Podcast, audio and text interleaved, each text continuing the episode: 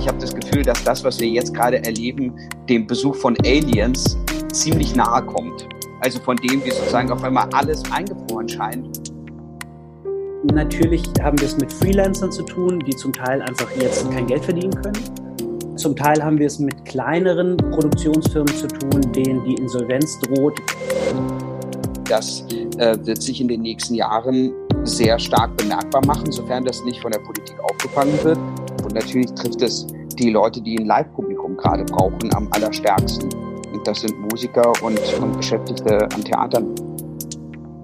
Ich glaube, bis zu einem Happy End werden noch sehr viele Monate vergehen müssen. Streitbar extra. Hallo und herzlich willkommen einmal mehr zu Streitbar, dem liberalen Debattenpodcast der Friedrich-Naumann-Stiftung für die Freiheit. Wir haben es einmal mehr mit einem Streitbar extra zu tun, was eigentlich nur heißt, wir sind ein bisschen kürzer ähm, und wir reden eben sehr stark auch über die Auswirkungen der Corona-Krise. Und ich habe heute zu unserem Thema eben, wie auch die Kunstszene von diesem Thema ähm, berührt wird und wie sie vielleicht auch gut damit umgehen kann, zwei wunderbare Gäste, es sind Brüder, und zwar Dimitri und Alex Schad. Hallo, ihr beiden. Hallo Christoph und hallo an die Zuhörer und Zuhörerinnen. Von mir auch. Das ist auch ein, ein neuer Versuch. Wir haben das erste Mal zwei Leute im Podcast. Ähm, das macht aber heute Abend auch wirklich viel Sinn. Ähm, Dimitri ist äh, vielleicht dem einen oder anderen inzwischen bekannt, äh, all denjenigen, die es noch ins Kino geschafft haben, um die Känguru-Chroniken zu schauen, bevor jetzt eben auch die natürlich davon betroffen waren, ähm, dass die Kinos schließen mussten. Dimitri ist der Hauptdarsteller, neben dem Känguru natürlich. Und ansonsten jemand, der in den letzten Jahren ähm, viele gute Filme und viel Theater eben auch gemacht hat. Das heißt, er bringt uns Insights mit aus der Theater- und aus der Filmszene. Und ähm, Alex, sein Bruder, ist eben eigentlich der dazugehörige Regisseur. Die beiden arbeiten sehr viel zusammen. Ähm, Alex ist auch für einen gemeinsamen Film ausgezeichnet worden, unter anderem mit dem Studenten-Oscar mit dem Academy Award for Students im Jahr 2016 und äh, gerade ganz aktuell auch für ein gemeinsames Projekt ähm, mit dem Grimme-Preis. Insofern äh, wirklich ähm, ja, zwei aufstrebende Sterne am äh, Fernseh- und Kinohimmel und äh, ich freue mich sehr, dass das heute geklappt hat. Und vielleicht gleich vorweg, ich spreche mal Dimi an. Ähm, ja. Es ist ja wirklich eine, eine Situation, die kann man sich gar nicht, fast nicht schlimmer vorstellen. Ähm, man hat die erste richtig große Hauptrolle. Ähm, so ein Film dauert ja auch eine Zeit, ähm, bis der produziert ist, abgedreht ist und dann in die Kinos kommt. Man fiebert auf sowas hin. Die ersten Zahlen sind phänomenal und dann ist es vorbei. Wie, wie ging dir das damit? Ach, erstmal war das natürlich ganz, ganz schwierig, weil wir tatsächlich einfach einen ziemlich, ziemlich beeindruckenden Traumstart hatten, ähm, weil ähm, die große Frage natürlich auch war, wie es der großen Fanbase gefallen wird mit dem Film, wenn er dann endlich rauskommt. Und ähm, es überwiegend den Leuten gut gefallen hat, äh, es, es Menschen Spaß gemacht hat und ähm, ja, es einfach sehr gut lief und wir dann direkt von 0 auf 1 eingestiegen sind in die Kinocharts. Und dann so abzutreten ist natürlich erstmal sehr, sehr, sehr bitter. Aber ähm, danach gab es einen ganz revolutionären Vorgang, den der X-Verleih zusammen gemacht hat mit äh, Warner, glaube ich, war dabei und den, also so mit, mit sehr vielen Adressen. Wir sind nicht alle Kinoexperten. Was ist der revolutionäre Vorgang konkret? Der revolutionäre Vorgang ist konkret, es gibt in Deutschland eine bestimmte Zeit, die zwischen einem Kino-Release und einem digitalen Release bei einem Film liegen sollte. Und diese Zeit beträgt mehrere Monate. Ich weiß nicht genau wie viele, aber mehrere. Und diese Zeit wurde umgangen, weil nämlich schon Anfang April äh, die Känguru-Chroniken digital käuflich zu erwerben waren. Das ist erstmal das eine. Und das andere ist, dass normalerweise, wenn ein Film digital schon released worden ist, dass er nicht mehr auf die große Kinoleinwand zurückkehren kann, was wir nämlich jetzt auch umgangen haben, nämlich der Film wird zurückkommen in die Kinos, wenn Kinos wieder aufmachen werden. Jetzt würde ich allerdings sagen, für die Kinos ist das ja trotzdem nicht witzig, weil ähm, wenn ein paar hunderttausend Leute oder vielleicht sogar mehr den Film schon im Stream gesehen haben, werden die ja nicht zurück in die Kinos kommen und von den Streams haben die Kinos ja in der Regel nichts. Äh, doch, die haben insofern, also in der Regel hast du recht, aber hier war die Ausnahme, dass in dem Kaufpreis äh, von, ich glaube, stolzen 17 Euro gingen 6 Euro an Kinobetreiber. Äh, pro gekaufter Kopie. Also das ist erstmal ein relativ solidarischer Beitrag. Das ist Nummer eins und Nummer zwei, dass ein Film, also ein potenzieller Mainstream-Film, ähm, der, der viele Leute ins Kino bringen kann, danach wieder im Kino starten kann, ist sozusagen auch wiederum ein Zugeständnis äh, so zur, zur Kinoseite. Und dadurch, dass die ganzen anderen großen Blockbuster, die amerikanischen, verschoben worden sind, ähm, wird es uns vielleicht sogar noch einen schönen Relaunch äh, mit einer großen Überraschung bescheren. Okay, also das heißt, man kann jetzt sagen, ähm, nach dem großen Schreck war es zumindest in eurem Fall so, dass es jetzt ähm, vielleicht ein Happy End gibt. Absolut. Alex, wie ist denn das bei dir, ähm, beziehungsweise in dem Umfeld, in dem du dich bewegst? Äh, kann man da auch schon absehen, dass es bei den Filmschaffenden ein Happy End gibt oder ist da momentan vor allem noch ähm, das Geweine und das Geschrei verständlichermaßen groß? Äh, das, die Sache mit dem Happy End wird sich zeigen. Ich glaube, bis zu einem Happy End werden noch sehr viele Monate vergehen müssen und da werden wir wahrscheinlich erst nächstes Jahr als Branche dorthin kommen, dass man wirklich sagt, jetzt kann man wieder, wieder äh, Fahrpläne machen, an die man sich dann noch hält. Jetzt gerade ist das große Problem, dass seit dem, ich erinnere mich nicht mehr an das Datum, ähm, Ende März gab es einen Produktionsstopp oder Mitte März, ähm, dass Dreharbeiten nicht mehr fortgeführt werden dürfen. Und das bedeutet natürlich, dass alle Produktionen, die jetzt gerade im Dreh waren oder ihren Dreh für die Zeit angeplant hatten, jetzt pausieren respektive verschieben müssen. Ähm, was länger, was jetzt schon zu einem großen Chaos führt, weil natürlich haben wir es mit Freelancern zu tun, die zum Teil einfach jetzt kein Geld verdienen können. Äh, zum Teil haben wir es mit kleineren Produktionsfirmen zu tun, denen die Insolvenz droht, weil eine Drehverschiebung kostet wahnsinnig Geld.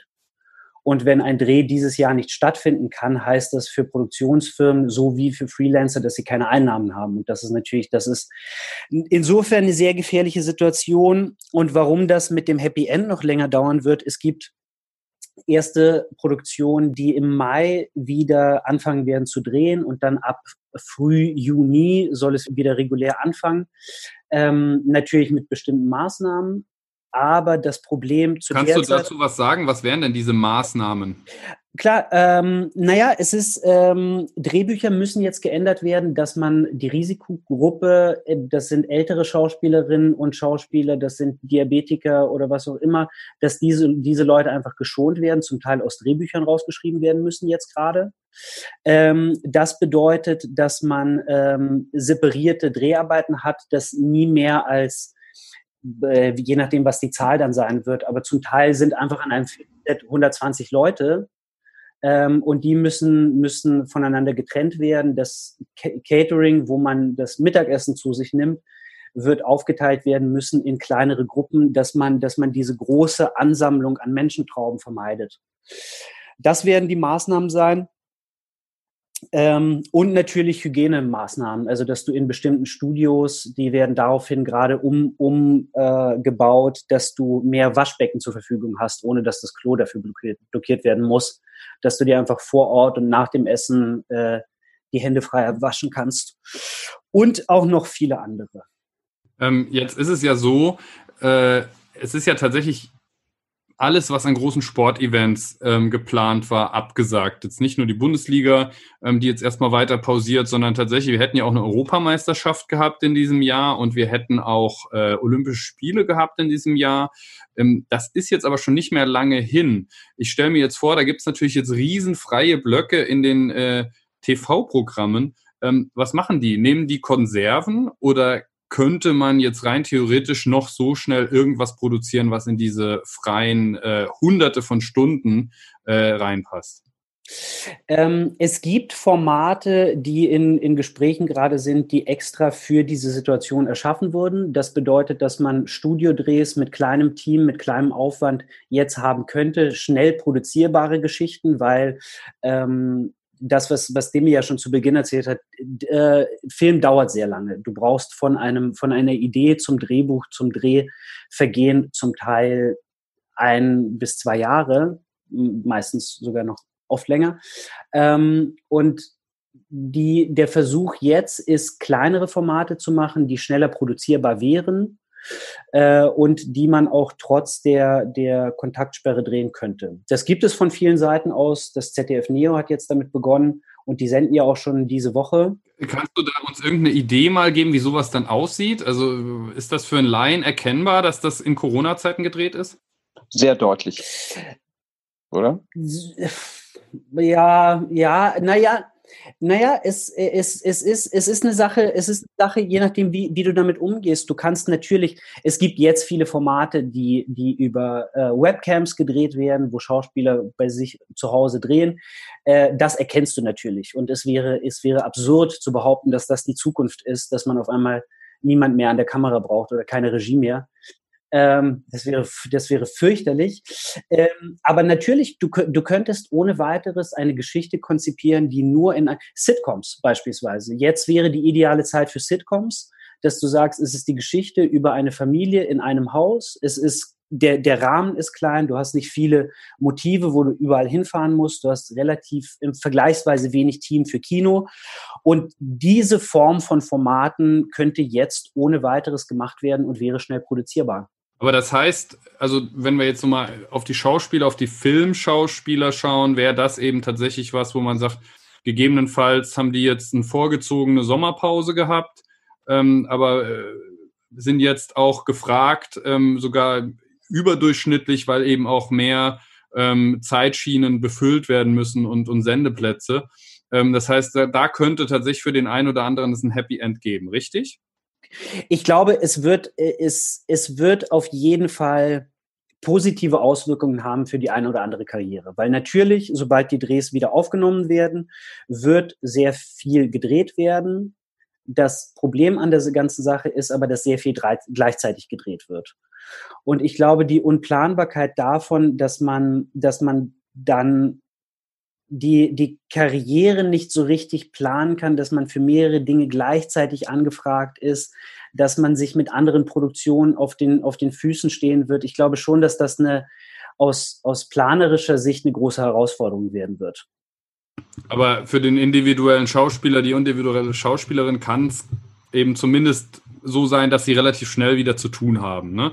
Jetzt ist die Frage, ich schaue jetzt mal Dimi an, ähm, wie ist das denn mit den Theaterleuten? Also jetzt haben wir aus einer Filmperspektive gesprochen, ähm, die lässt noch Möglichkeiten offen, auch in so schwierigen Zeiten. Dann dreht man halt per Webcam oder per, per Handy oder sowas und macht da solche Formate, okay. Aber diese ganzen Möglichkeiten haben ja Theaterschauspieler nicht und Theater insgesamt. Und was da nicht stattgefunden hat, kann auch faktisch nicht nachgeholt werden. Ja, also Theaterschauspieler haben natürlich den, den einen großen Vorteil, wenn sie fest angestellt sind an einem der staatlichen Häuser, dass sie also ein fixes Gehalt gerade haben. Das ist, das ist gut. So, es trifft die vielen, vielen freien Kolleginnen und Kollegen, die nicht in einem festen Beschäftigungsverhältnis sind oder sozusagen so als feste Gäste, die also nicht stetig angestellt sind. Dazu kommt auch noch, dass bei Filmschaffenden sie ein bisschen, äh, bei, bei, bei Theater- und Filmschaffenden freien äh, Schauspielerinnen und Schauspielern, ähm, dass die durch, ein bisschen durch Raster fallen, weil sie, weil wir nicht Selbstständige sind, sondern wir sind äh, kurzfristig angestellt jeweils für den einzelnen Drehtag oder für den einzelnen Tag, an dem wir spielen. Das heißt also, es liegt keine richtige Selbst Selbstständigkeit vor und bei vielen aber, wenn es also auch das, das äh, die Arbeitsverhältnisse der letzten Jahre nicht so erlaubt haben, dass man also auch keinen äh, Anspruch hat auf Arbeitslosengeld. So, ähm, für, für viele ist das jetzt, glaube ich, auch eine extrem, extrem schwierige Zeit und die Frage wird wirklich sein, wie wird sich das berappeln? Also da sind tatsächlich, ich habe heute irgendwie äh, gelesen, ja, die Kulturstaatsministerin hat ja wie gesprochen, der, der ähm, Spielemarkt läuft ungebrochen gut und den Autoren geht es ganz gut. So, die sind auch weiterhin produktiv und natürlich trifft es die Leute, die ein Live-Publikum gerade brauchen, am allerstärksten. Und das sind Musiker und, und Beschäftigte an Theatern. Was kann man denen denn jetzt raten? Ich weiß nicht, bist du selbst denn betroffen jetzt von solchen Geschichten? Ich bin gerade äh, rausgeflogen aus all meinen Einnahmemöglichkeiten, ja. Okay, und äh, also da gab es auch keine Möglichkeit, mit Kulanz oder sowas zu arbeiten? Es äh, mit, mit, mitunter jetzt so für den, für den Monat April, ja, dafür, wo wirklich schon fest Vorstellungen anberaumt waren. Äh, für die weiteren Monate fällt das jetzt erstmal flach. Ich habe mir ein anständiges Polster irgendwie zusammengewirtschaftet so die letzten Jahre, dass das ein bisschen, dass das ein bisschen was reicht und äh, es sind die Dinge in Aussicht, was dann passieren wird, wenn es wieder vorbei ist. Ähm, so und aber ansonsten kommt halt eben neben dem finanziellen kommt natürlich das Emotionale mit dazu. Wie fühlt man sich, wenn man halt seiner eigenen Arbeit dann nicht mehr nachgehen kann, vor allem wenn man eine gewisse Art von emotionaler Abhängigkeit davon hat.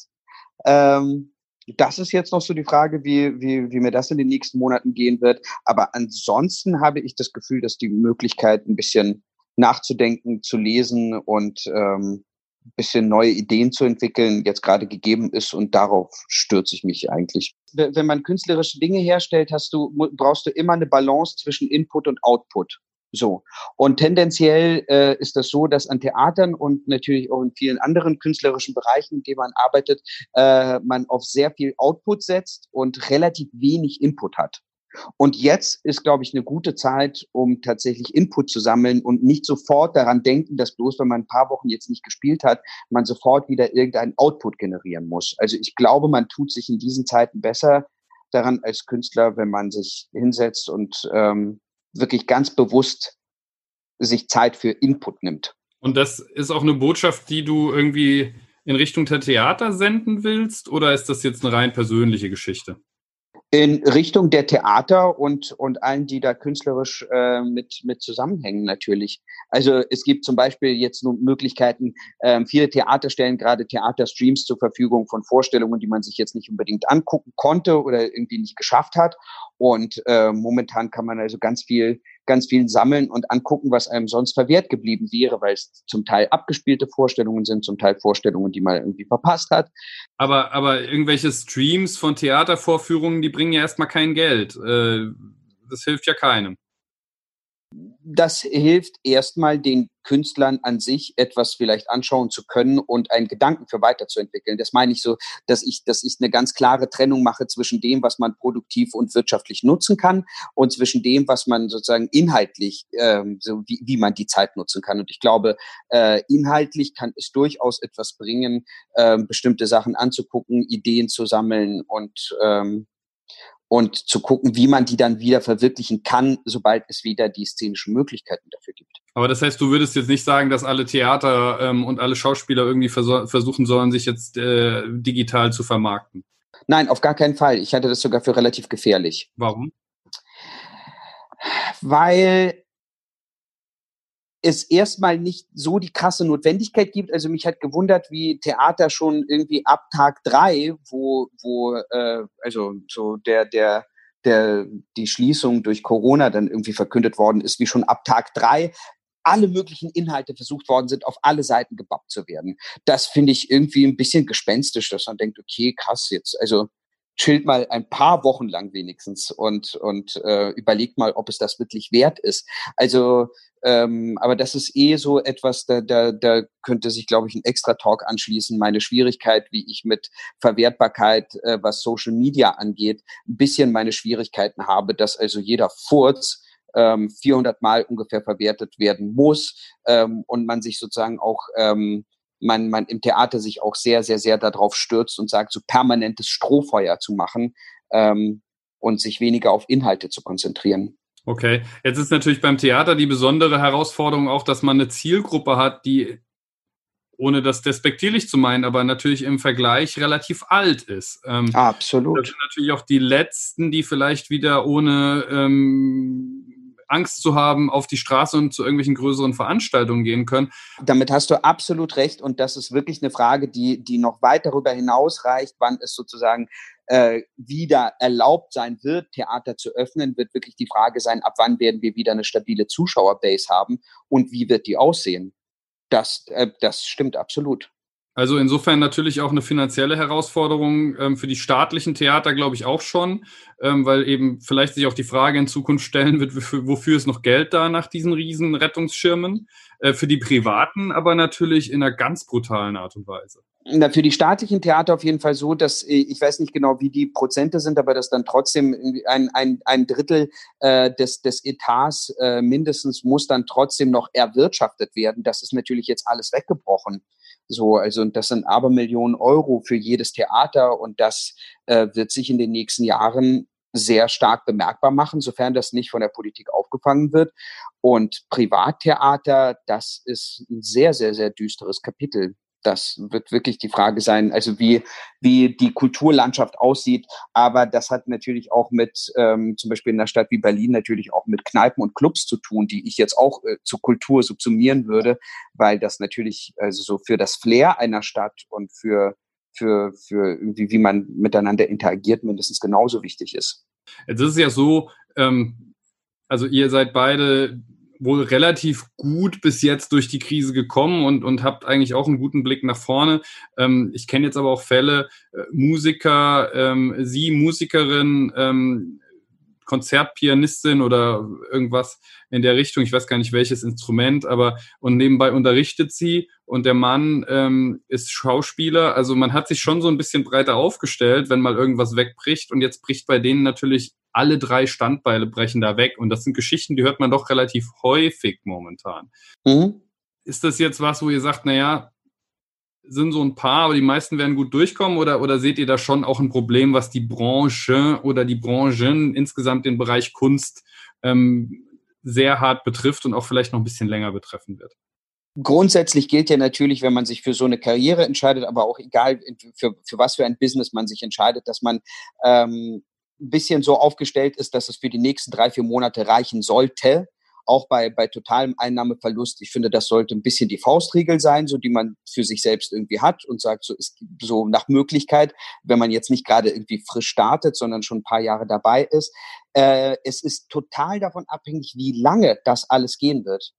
Weil natürlich ist das ein Unterschied, ob wir jetzt irgendwie in zwei Monaten ähm, weiß ich nicht, in einem Best-Case-Szenario einen Impfstoff haben, alle durchgeimpft sind, alle immun sind und es so eine Sehnsucht nach, nach öffentlichen Begegnungsräumen gibt, dann kann es natürlich sein, dass in zwei Eher Monaten. unwahrscheinlich, selbst im Best-Case-Szenario. Genau, genau. Und dann wäre aber natürlich die Frage, gut, wenn das jetzt irgendwie sechs Monate dauert, was ist, wenn wir Anfang nächstes Jahr eigentlich noch keine stabilen äh, Strukturen haben, wie man in, in, ins Theater gehen kann oder großflächig ins Kino und so weiter und so fort. Also das ist ähm, sozusagen, da, da wird wahrscheinlich jede Woche ähm, länger oder kürzer wird, wird da über, über Existenzen entscheiden. Ja, auf jeden Fall. Das ist nämlich brutal. Jetzt ähm, vielleicht nochmal wirklich auf die künstlerische Ebene zu gehen. Ähm, muss man jetzt eigentlich äh, als Regisseur ähm, sagen, egal was äh, ich als nächstes inszeniere, es muss irgendwas mit dieser Pandemie zu tun haben? Äh, am besten die Pest für 2020 oder ähm, inwiefern spielen jetzt äh, diese Erlebnisse, die wir alle haben, in Zukunft auch im kreativen Bereich eine Rolle? Naja, ähm, also es wird, es wird definitiv eine Rolle spielen. Ich, hoffe, dass wir, ähm, es wird definitiv eine Rolle spielen im Umgang allein mit dem Wort Pandemie. Und ich hoffe aber, dass wir, ähm, dass wir uns nicht zu sehr auf dieser Situation ausruhen und Kunst und Kultur jetzt die nächsten zwei Jahre das Thema Pandemie und, und, und Isolation bereittreten wird. Das war, wenn man, wenn man an 2015 denkt, äh, mit der Flüchtlingsthematik, genau. äh, Thematik war das schon so ein bisschen so. Genau. Genau, und, da, und das ist so ein bisschen die Befürchtung, die ich, oder, oder ich hoffe einfach, dass es einen anderen Weg gehen wird, dass man natürlich das, das thematisch wird aufnehmen müssen, aber hoffentlich ist der thematische Umgang schlau genug damit, dass man nicht das Thema One-on-One -on -one nimmt und sagt, wir, wir thematisieren jetzt Corona die nächsten zwei Jahre lang. Ähm, aber natürlich, ich, ich hoffe, dass, äh, dass die nächsten, die, die nächsten Superheldengeschichten, die man sich so anschauen wird, nochmal neu gedacht werden, weil wir haben einfach gerade, wir haben größere Probleme und die sind nicht durch über, ein, über einen Superhelden, der vom Himmel kommt und die Welt rettet, lösbar. Und ich hoffe, dass dann, dass dann einer, einer Berufsgruppe, der vorher noch niemals in der Geschichte Kunst und Kultur gewidmet wurde, dass die auf einmal berücksichtigt werden. Und ich freue mich auf die Filme über Menschen an Supermarktkassen und über Ärzte. Das ist äh, eine Herausforderung. Da musst du natürlich dann auch mitliefern. Ähm, ja. äh, Dimi, was wäre denn jetzt so der Charakter, ähm, wenn jetzt äh, ein Drehbuch bei dir auf den Tisch flattern würde, egal ob jetzt Theater oder, oder Film, ähm, das in irgendeiner Form diese Pandemie zum Thema, Thema hat oder unsere Erlebnisse in dieser Zeit. Ähm, was wäre denn so ein Charakter, wo du sagen würdest, okay, da greife ich zu, den möchte ich spielen? Muss auch nicht unbedingt ein Känguru dabei sein. Oh, das ist eine ganz schwierige Frage. Das weiß ich nicht. Ich denke so darüber nach, dass das so, so ein Motiv ähm, ähm, in, es jetzt momentan gibt, was gerade auftaucht und was mir so durch den Kopf geht, was ich als Kind, glaube ich, sehr gemocht habe. Ich habe gerne so, ähm, und als Heranwachsender, ich habe gerne so außerirdischen Filme, wo Außerirdische kommen auf die Erde. Sei es Independence Day oder Arrival, dann so aus, aus neuerer Zeit, also wo auf einmal die ganze Welt vereint ist in so, unter so einem Großereignis. Und ich habe das Gefühl, dass das, was wir jetzt gerade erleben, dem Besuch von Aliens ziemlich nahe kommt. Also von dem, wie sozusagen auf einmal alles, was es sonst an, an, ähm, an Vorgängen, die es, die es global gibt, auf einmal alles eingefroren scheint und es so monothematisch wird und aber von Bangladesch bis Bogotá ähm, absolut identisch. Also dass wir gerade etwas erleben, was, ähm, was wir nie jemanden, der jetzt gerade lebendig und, und bewusst denkend ist, werden er erklären müssen oder erzählen müssen. Und das gab es schlicht und ergreifend in der gesamten Weltgeschichte noch nie. Und das finde ich etwas ganz Erstaunliches. So, also insofern ist, glaube ich, so dieser, dieser Moment, den finde ich gerade interessant und den fand ich aber schon früher künstlerisch sehr interessant dabei. Der wird, der wird aber selten langbreit getreten, oder? Selbst bei Arrival ist der so relativ kurz, so sozusagen, was, was dann auf einmal passiert. Aber es ist eine sehr schöne Szene, wo sie dann in die Uni kommt, ne? Das, ja, aber es, es, hat eine tolle Kraft. Ja. Ich muss gestehen, ich habe Arrival nicht gesehen und ähm, ich äh, glaube auch, dass wir den jetzt nicht zu Ende diskutieren können an dieser Stelle. Ich finde aber, dass das ein äh, wunderbarer Abschluss ist ähm, für diesen Podcast auch. Ähm, letztendlich, ich glaube nicht, ähm, dass es in letzter Zeit schon mal irgendwo eine Möglichkeit gab, ähm, Aliens im politischen Kontext zu thematisieren. Das ist uns hier gelungen. Insofern ähm, glaube ich, dass die Beschreibung aber natürlich ganz, ganz interessant ist, wirklich äh, eine, ein singuläres Ereignis, was die Weltgesellschaft irgendwie doch verbindet bei allen Differenzen, ähm, als prägende, prägenden Impuls für die nächste Zeit, hoffentlich im positiven Sinne. Das ist ganz spannend. Insofern ähm, möchte ich mich jetzt erstmal bei euch äh, bedanken, lieber Alex. Vielen Dank. Vielen Dank, Christoph. Vielen Dank an alle Zuhörer. Lieber Dimi, mhm. ähm, ihr seid übrigens auch nicht beieinander, sondern Alex ist in München und Dimi in Berlin. Ähm, aber wir haben uns zusammengefunden heute Abend, um über ähm, Wege aus der Krise für Künstler zu sprechen. Und ich habe tatsächlich überraschend viel Positives mitgenommen ähm, an, an Impulsen, bei allem Wissen, dass es nicht für jeden möglich ist. Aber aus der Situation eben das Beste zu machen. Das macht doch Mut und ähm, dafür bedanke ich mich bei euch und freue mich, ähm, wenn auch Sie als Zuhörer beim nächsten Mal wieder dabei sind, wenn es heißt Streitbar, der liberale Debattenpodcast der Friedrich Naumann Stiftung für die Freiheit. Vielen Dank. Vielen Dank.